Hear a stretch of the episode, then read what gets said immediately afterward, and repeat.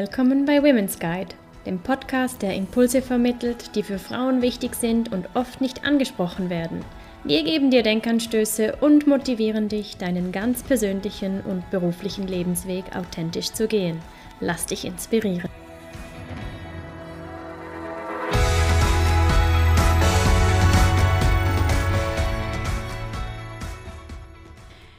Herzlich willkommen beim Podcast Inspiring and Connecting Women von Women's Guide.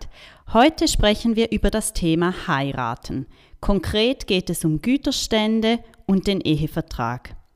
In den letzten 50 Jahren ist die Heiratsrate in der Schweiz zurückgegangen und die Scheidungsrate gestiegen. Wahrscheinlich kennt jeder von euch jemanden, der eine Scheidung durchgemacht hat, die nicht ganz reibungslos verlaufen ist.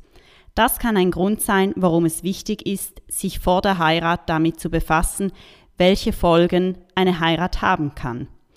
Heute fokussieren wir vor allem auf wirtschaftliche, also finanzielle Folgen. Es kann aber auch zum Tod eines Ehepartners oder einer Ehepartnerin kommen und auch da ist man gut bedient, wenn man im Voraus Klarheit darüber hat, wie die finanziellen Konsequenzen aussehen werden. Ein wichtiger Disclaimer vorweg. Es geht uns auf keinen Fall darum, gegen das Heiraten zu sprechen. Uns ist einfach wichtig, Informationen zu vermitteln, über die es sich lohnt, Gedanken zu machen, wenn man sich mit dem Thema Heiraten befasst. Zudem wollen wir Denkanstöße geben, damit du für dich bzw. ihr für euch als Paar die passende Variante findet, die eure individuelle Situation bestmöglich absichert. Das ist von Paar zu Paar verschieden, je nach Familienverhältnissen, Arbeitsverteilung, ob jemand oder beide vielleicht selbstständig sind, ob es Kinder aus früheren Beziehungen oder gemeinsame Kinder gibt und ob Eigentumsverhältnisse bestehen. Ihr seht schon, da spielt ganz vieles mit rein. Umso mehr freue ich, über dieses wichtige Thema heute mit einer sehr guten Freundin zu sprechen. Jennifer Rickenbach ist Anwältin und wird uns Antworten geben auf unsere Fragen rund um das Thema Heiraten, Güterstände und Ehevertrag. Herzlich willkommen, Jennifer. Schön, dass du da bist. Vielleicht gerade zu Beginn, sag uns, was hat dich dazu bewogen, Just zu studieren? Warum findest du das Thema Eherecht so wichtig? Wie lange bist du in diesem Bereich tätig? Was fasziniert dich daran? Also zum Studiengang oder zu meiner Studiengangswahl kann ich nicht viel sagen, weil ich diese eher nach dem Ausschlussprinzip festgelegt habe. Aber nach dem Studium und vor allem meiner Arbeit am Gericht hat mich das Ganze, vor allem Familienrecht, immer mehr interessiert. Mittlerweile bin ich seit sechs Jahren als Anwältin tätig und vor allem im Familienrecht. Und wenn man im Familienrecht tätig ist, dann sind Scheidungen ein ganz großes Thema, also fast zu 80 Prozent. Und der Rest ist dann noch Beratungen zu Ehevertrag, aber auch Konkubinat, Fragen zu Kindesverhältnissen. Und bei Scheidungen passiert es halt doch immer wieder, dass viele sagen, ah, wenn ich das früher gewusst hätte, dann hätte ich das und das noch als Vorkehrung getroffen oder einen Vertrag abgeschlossen oder mich besser dokumentiert. Und deshalb ist es auch wichtig, hier Aufklärungsarbeit zu leisten.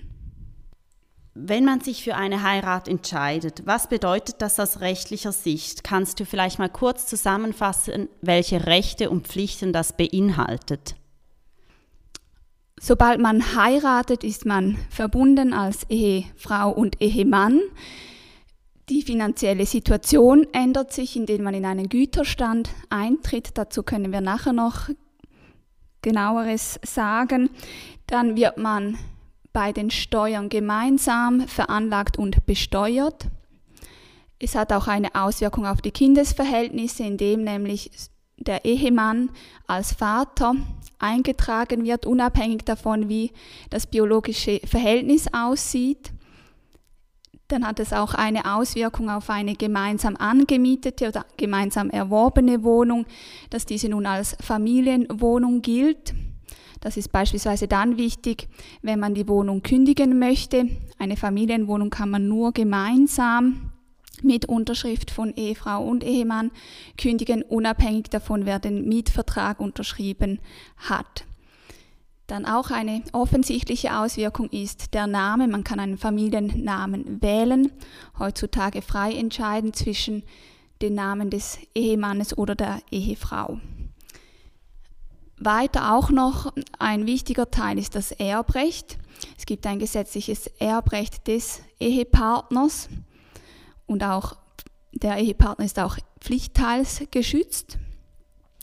Dann bei der Vorsorge haben wir Auswirkungen, nämlich dass wir bei der AHV ein AHV-Splitting haben, also alles, was an AHV-Beiträgen während der Ehe anfällt, wird beiden Ehegatten zur Hälfte angerechnet, dann bei der späteren Rentenberechnung und auch bei der Pensionskasse haben wir einen ähnlichen Modus.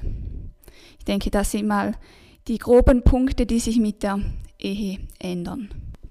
Mhm. Also es ändert sich einiges, wenn man sich entscheidet zu heiraten. Und jetzt ist es ja so, dass es in der Schweiz drei Güterstände gibt, die man als Paar wählen kann. Und könntest du uns dazu noch etwas sagen? Was sind diese Güterstände und was zeichnet diese aus? Also wenn wir vom Güterrecht reden, dann sprechen wir die finanzielle Situation an. Man muss nichts wählen wenn, und wenn man nichts wählt, heißt das, man lebt unter dem Güterstand der Errungenschaftsbeteiligung. Und dann gibt es aber auch die Möglichkeit, zum einen mit einem Ehevertrag einen anderen Güterstand zu wählen oder auch im Rahmen der Errungenschaftsbeteiligung Abänderungen zu treffen. Also und die wählbaren Güterstände sind zum einen die Gütertrennung und die Gütergemeinschaft. Und ich denke, was wir vielleicht noch genauer anschauen sollten, ist diese Errungenschaftsbeteiligung, weil eben sehr viele nichts vereinbaren und dieses Gütrecht außer Acht lassen. Genau, das würde mich auch interessieren, weil eben viele Leute, die heiraten ja einfach mal, man ist da ja auch verliebt und es ist ein schönes Fest und mit viel ja, Kultur und Freude und Enthusiasmus verbunden. Und dann ist es ja oft so, wie du auch eingangs beschrieben hast, dass eben wenn es dann leider zu einer Trennung kommt, zu einer Scheidung, ja, dass dann viele Dinge eben ungeklärt sind. Und ja, aber es gibt ja trotzdem gewisse Dinge, die ja geklärt sind, einfach automatisch aufgrund dessen, dass man heiratet. Und vielleicht kannst du dazu etwas mehr sagen, eben diese Errungenschaftsbeteiligung. Genau, also wenn man nichts macht, dann lebt man in der Errungenschaftsbeteiligung und bei der Errungenschaftsbeteiligung wird gedanklich das Vermögen jedes Ehegatten in zwei Gütermassen eingeteilt. Und diese Gütermassen heißen Errungenschaft und Eigengut. Und zum Eigengut gehört alles, was ein Ehegatte in die Ehe mit eingebracht hat oder während der Ehe unentgeltlich erworben hat. Also das heißt eine Schenkung, ein Erbe, ein Erbvorbezug, auch Genugtuungsansprüche einer Versicherung gehören da dazu. Und die Errungenschaft ist alles andere, beziehungsweise das, was wirklich in der Ehe angespart wurde, das eigentlich gemeinsam während der Ehe erwirtschaftet wurde. Und bei einer späteren Scheidung, aber auch bei Auflösung der Ehe durch Tod, kann jeder Ehegatte sein Eigengut zurücknehmen, ohne dass er es mit dem anderen Ehepartner teilen muss. Und die Errungenschaft wird hälftig geteilt. Also das ist der Modus, wenn man nichts mit einem Ehevertrag abändert, nichts vereinbart. Ja, und diese Errungenschaftsbeteiligung erscheint ja auch logisch und doch führt sie dann doch immer wieder zu Konflikten auch. Also und deshalb gibt es ja auch noch andere ähm, Güterstände, die unter gewissen Umständen empfohlen werden. Kannst du da noch mehr dazu sagen? Genau, also es führt, die Errungenschaftsbeteiligung führt zu Konflikten und ich kann da vielleicht gerade ein Beispiel dazu sagen, bevor wir zu den vertraglichen Güterständen kommen.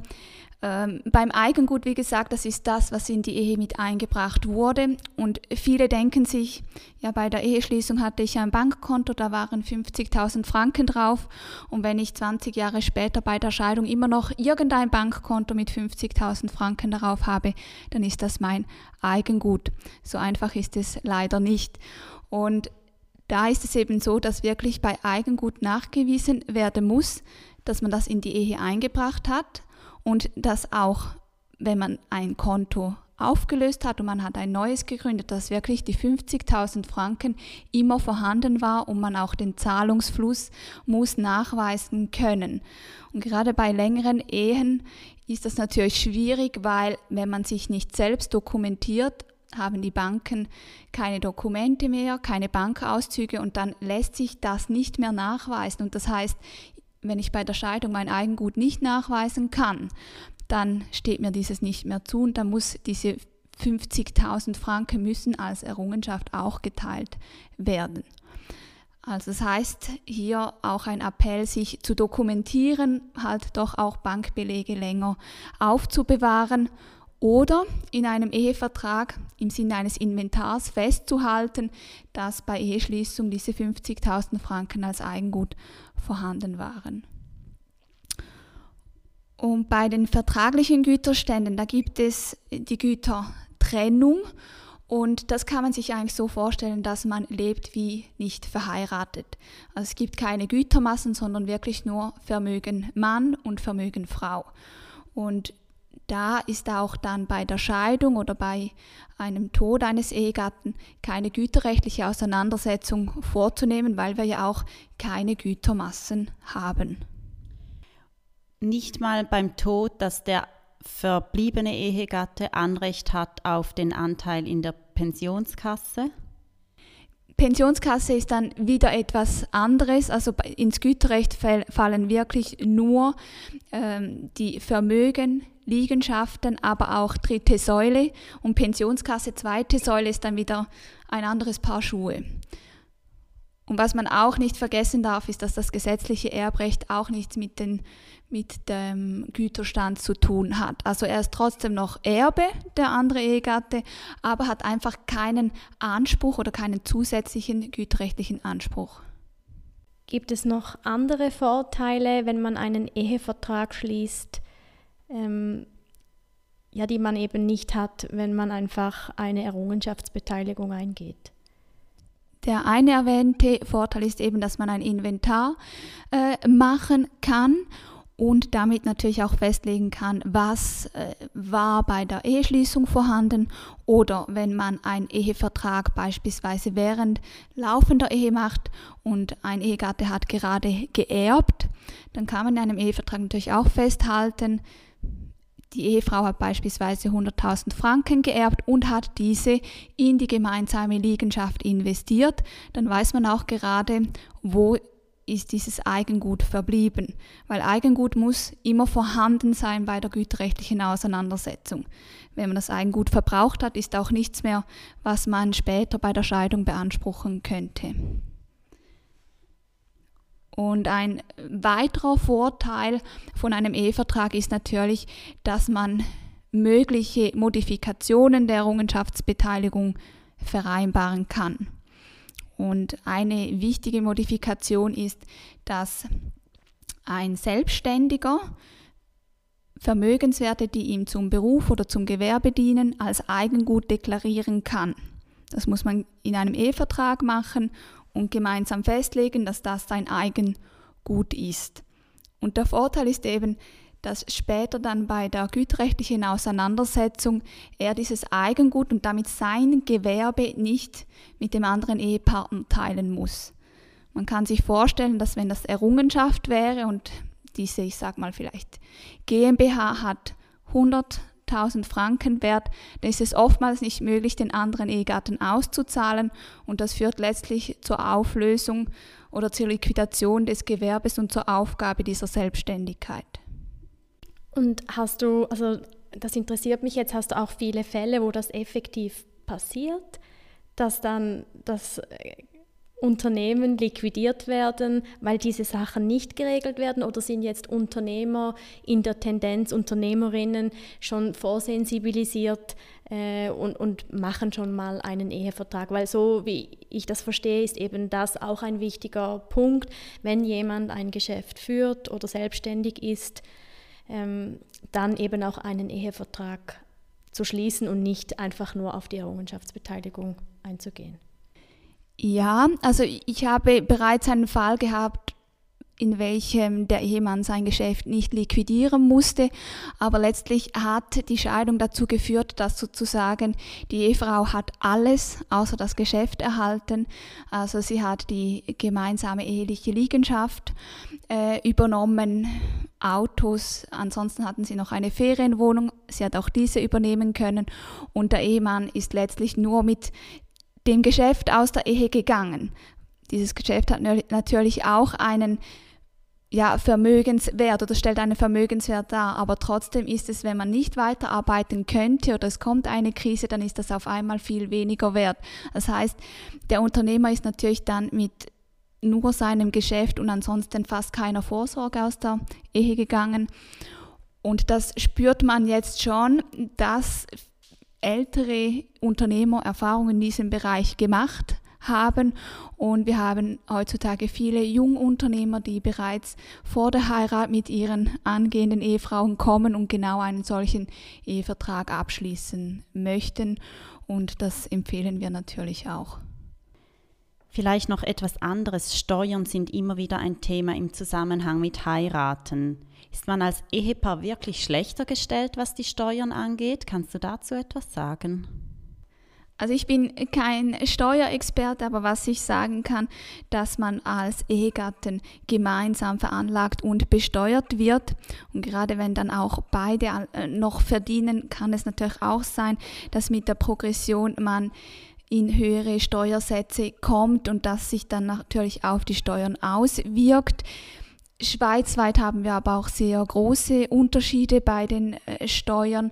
Und ich denke, wenn man sich für die Steuern interessiert, dann sollte man sich professionell beraten lassen, ob einem eine Ehe wirklich hilft oder nicht hilft oder wo eher noch Steuersparnisse vorhanden sind. Mm, welche Frage mir jetzt noch durch den Kopf ist, ich habe letztes Jahr selber geheiratet und in diesem ganzen Prozess, wo man zu diesen Ämtern geht und äh, ja, da unterschreiben muss, dass man das jetzt macht und so weiter, hat uns niemand darüber aufgeklärt, über Ehevertrag und ähm, Errungenschaftsbeteiligung. Also wir haben uns natürlich über das informiert, aber wir haben das alles proaktiv suchen müssen. Und ich fand das noch spannend, weil man hat schon viele, also man hat doch ein paar Termine bei diesen Ämtern und es geht um für mich total belanglose Dinge ähm, oder, oder, ob ich dann weiß, äh, wo der, äh, wie sagt man das, der Heimatort meines Mannes ist, dass ich, ja, dass ich ihn wirklich gut kenne, oder dass es keine Scheinehe ist, aber solche Dinge, die dann irgendwie lebensrelevant sind, auch in der Zukunft, werden eigentlich nicht thematisiert. Oder es wird einem auch nicht sehr proaktiv darauf hingewiesen, dass man solche Dinge klären kann und wo man sich diese Informationen holen kann. Man bekommt schon gewisse Informationen, aber äh, ich würde sagen, es wird einem nicht sehr einfach gemacht. Oder wie ist deine Einschätzung? Hat dich da auch die rosarote Brille an? Ja, ich denke, es ist schwierig, Informationen zu bekommen und man, man muss diese aktiv sich selbst beschaffen. Und viele machen es auch nicht, weil es einfach unromantisch ist. Also die Ehe ist, sollte ein Bund fürs Leben sein und man möchte sich auch nicht während der Ehe groß dokumentieren, weil man lebt ja auch nicht im Hinblick, dass man sich irgendwann scheiden lässt. Und ich glaube, da ist halt bei vielen einfach das Gefühl vorhanden, ja, es kommt schon gut. Und ja, später wird man vielleicht eines Besseren belehrt, ähm, ein Mensch verändert sich oder die Beziehung verändert sich, Zukunftspläne ändern sich und dann auf einmal ist man mit Dingen konfrontiert, die man sich vorher nie oder darüber nie Gedanken gemacht hat ich denke gerade einfach dieses Gefühl, das man am Anfang hat, es kommt schon gut und dass es etwas Romantisches ist, man möchte sich enger mit dieser Person verbinden, das hält einem davon ab, dass man genauere Informationen sich beschafft oder sich vielleicht auch gar nicht so für dieses Thema interessiert. Mhm, danke. Ja, also dann teilst du meine Erfahrung eigentlich. Ja, genau. Gut, und dann gibt es aber ganz viele Leute, ähm, auch in meinem persönlichen Umfeld, die finden heiraten, pff, das ist ein bisschen altbacken. Muss man das heute noch? Also, und es gibt ja auch Alternativen und vielleicht können wir jetzt noch über diese sprechen. Ähm, was äh, ist wichtig zu beachten, eben auch wieder hinsichtlich der finanziellen Absicherung, wenn man als Paar zusammenlebt, vielleicht auch gemeinsame Kinder hat, aber sich entschließt, nicht zu heiraten. Es ist möglich, dass man weiterhin im Konkubinat lebt, auch wenn Kinder in diese Beziehung kommen. Was man machen kann, ist, dass man einen Konkubinatsvertrag abschließt, in diesem Konkubinatsvertrag kann man zum einen regeln, wem gehört was aus dem Haushalt, wenn man da ein Inventar aufstellen möchte oder wer hat was finanziert, wer hat das Auto finanziert oder wer hat Möbelstücke oder anderes finanziert. Und dass man natürlich auch festlegen kann, wie wird abgerechnet. Also wenn man jetzt laufende Kosten hat, wer bezahlt wie viel daran. Das kann man in einem Konkubinatsvertrag vereinbaren, aber kann das natürlich einfach auch auf, gestützt auf eine mündliche Vereinbarung leben. Was man in einem Konkubinatsvertrag auch regeln kann, welche Rechte und Pflichten die beiden Partner bei Auflösung des Konkubinates haben. Also dass wenn beispielsweise ein Konkubinatspartner vor allem die Kinder betreut hat und dann angewiesen ist auf eine weitere Unterstützung, dass auch bei Auflösung des Konkubinates vom anderen unterstützt werden muss. Und was man auf jeden Fall macht, wenn gemeinsame Kinder vorhanden sind, dass man spätestens bei Auflösung des Konkubinates einen Unterhaltsvertrag abschließt. Also da ist auch die KESB, Kindes- und Erwachsenenschutzbehörde, behilflich, dass sie Beratungen durchführt oder auch Unterhaltsberechnungen vornimmt auf Wunsch der Kindeseltern. Und in einem solchen Unterhaltsvertrag wird auch die Betreuung geregelt. Also wer übernimmt wann die Kindesbetreuung, wer hat Anrecht auf wie viel Ferien mit den Kindern, wer übernimmt welche Feiertage. Und dann ist es natürlich auch wichtig, noch abzuklären, welche Absicherungen kann man machen bei Lebensversicherung oder bei der Pensionskasse, weil hier haben wir dann eine eine Lebenspartnerschaft und eben nicht eine Ehe. Und hier ist es oftmals so, dass es eben nicht reglementarische Vorschriften gibt, die einfach eine Begünstigung vorsehen, sondern hier muss man wirklich selbst aktiv werden und bei den Versicherungen eine Begünstigungserklärung platzieren, also gerade bei Lebensversicherungen. Bei der Pensionskasse ist es oftmals so, dass wenn Kinder vorhanden sind oder die Lebensgemeinschaft bereits mehr als fünf Jahre angedauert hat, dass eine Vermutung der Begünstigung besteht. Aber trotzdem muss man hier nochmals sich genau das Reglement anschauen und nachsehen, ist mein Lebenspartner wirklich abgesichert? Sollte ich heute versterben und ihn mit den Kindern alleine lassen? Wenn man also im Konkubinat lebt, hat man sehr viel mehr Abklärungs- und Informationsbedarf und muss auch selbst aktiv tätig werden, um wirklich den anderen Partner optimal absichern zu können oder sich selbst absichern zu können. Und wenn du sagst, eben diese Dinge, die klärt man ja zuerst als Paar gemeinsam oder, oder man erstellt das Inventar individuell und dann legt man das zusammen und bespricht das vielleicht. Ähm, aber damit ist es ja noch nicht getan. Also man, man muss dann schon auch noch einen Notar oder Anwalt oder wie kannst du vielleicht noch etwas zum Prozess sagen, also dass dieser Vertrag dann auch rechtsgültig wird? Also bei einem Konkubinatsvertrag braucht es keine öffentliche Beurkundung.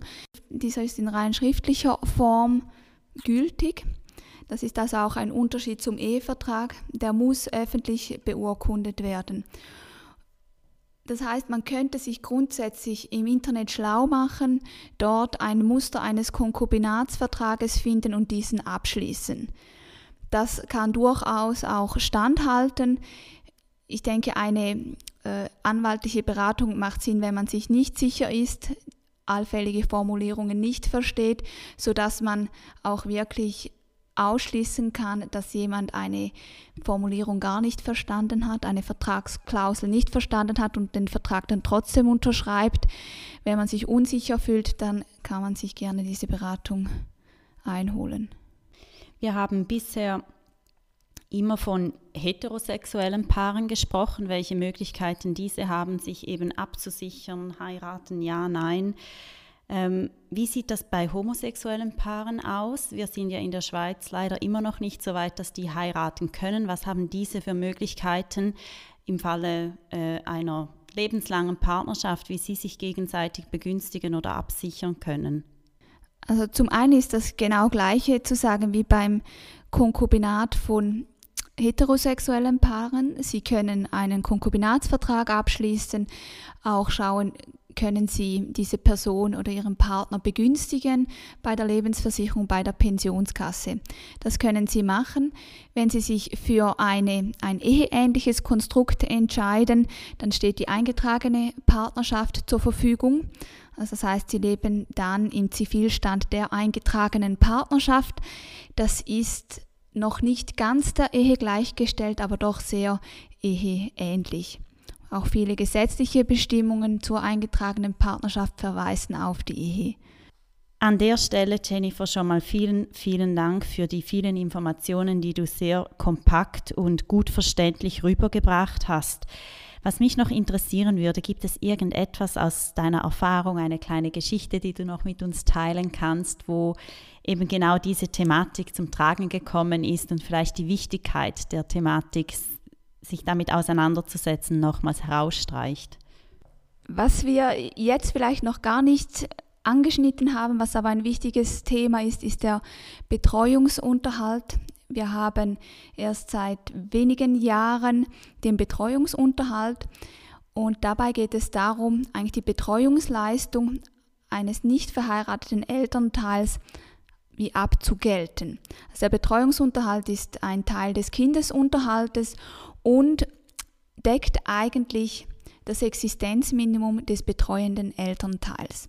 Früher hatten Konkubinats Paare überhaupt keine Absicherung, wenn sie sich getrennt haben, dann hatte das Kind einfach einen Unterhaltsanspruch, der deckte alle sagen wir Fremdleistungen, also zwar Kita-Kosten und natürlich auch Krankenkasse, Wohnkosten ab, aber nicht, wenn der ein Elternteil das Kind selbst betreut hat, dann stand dieses Elternteil einfach ohne nichts da, weil es gab keinen solchen Unterhaltsanspruch. Das hatten nur die Ehegatten oder die verheirateten Eltern.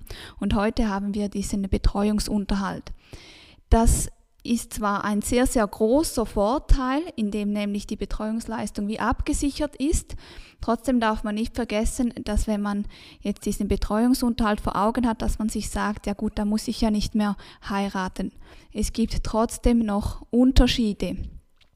Und das zeigt sich, dass bei den verheirateten Elternteilen ist nicht nur das Existenzminimum abgedeckt, sondern eigentlich der gelebte Lebensstandard. Das heißt, wenn man etwas besser gewohnt hat oder man hat sich äh, regelmäßig äh, etwas geleistet, ist in die Ferien gefahren, hatte nicht nur einen Lebensstandard auf Höhe des Existenzminimums, sondern etwas besser, dann ist das eben auch bei Auflösung der Ehe abgesichert und man kann auch weiterhin in diesem Standard wenn es die finanziellen Verhältnisse zulassen, leben und muss nicht sich selbst auf das Existenzminimum beschränken. Danke. Wenn jetzt jemand zuhört, der sich mit der Thematik noch gar nie auseinandergesetzt hat, egal ob er oder sie verheiratet ist oder nicht, und einfach mal Klarheit über seine Situation, seinen Güterstand, Erbe, generell Rechte und Pflichten in der Partnerschaft oder Ehe schaffen möchte, was kannst du den Leuten empfehlen? Wie können sie sich erste Informationen beschaffen? Wo sind sie am besten bedient? Man kann sich natürlich im Internet schlau machen. Da empfehle ich vor allem vertrauenswürdige Homepages zu nutzen. Teilweise haben Gerichte, vor allem die Zürcher Gerichte, haben Informationen auf ihren Websites. Der Bund hat Informationen aufgeschaltet. Dann nehmen natürlich auch Anwälte individuelle Beratungen vor. Hier kann ich vor allem auch noch die Webseite des Schweizer Anwaltes, Anwaltverbandes sav.ch hervorheben, weil da kann man sich auch einen Anwalt in seiner Nähe suchen, kann auch das Fachgebiet eingeben und weiß dann, wer ist in diesem Fach in seiner Nähe tätig. Wie du weißt, Jennifer, unsere Plattform Women's Guide soll Frauen inspirieren, ihren eigenen Lebensweg zu gehen und ihr persönliches Potenzial zu entfalten. Was hilft dir dabei, deinen, deinen Lebensweg authentisch zu gehen? Und ich weiß, du gehst diesen sehr authentisch. Welche Frau oder wer ist da in deinem Leben, die dich inspiriert?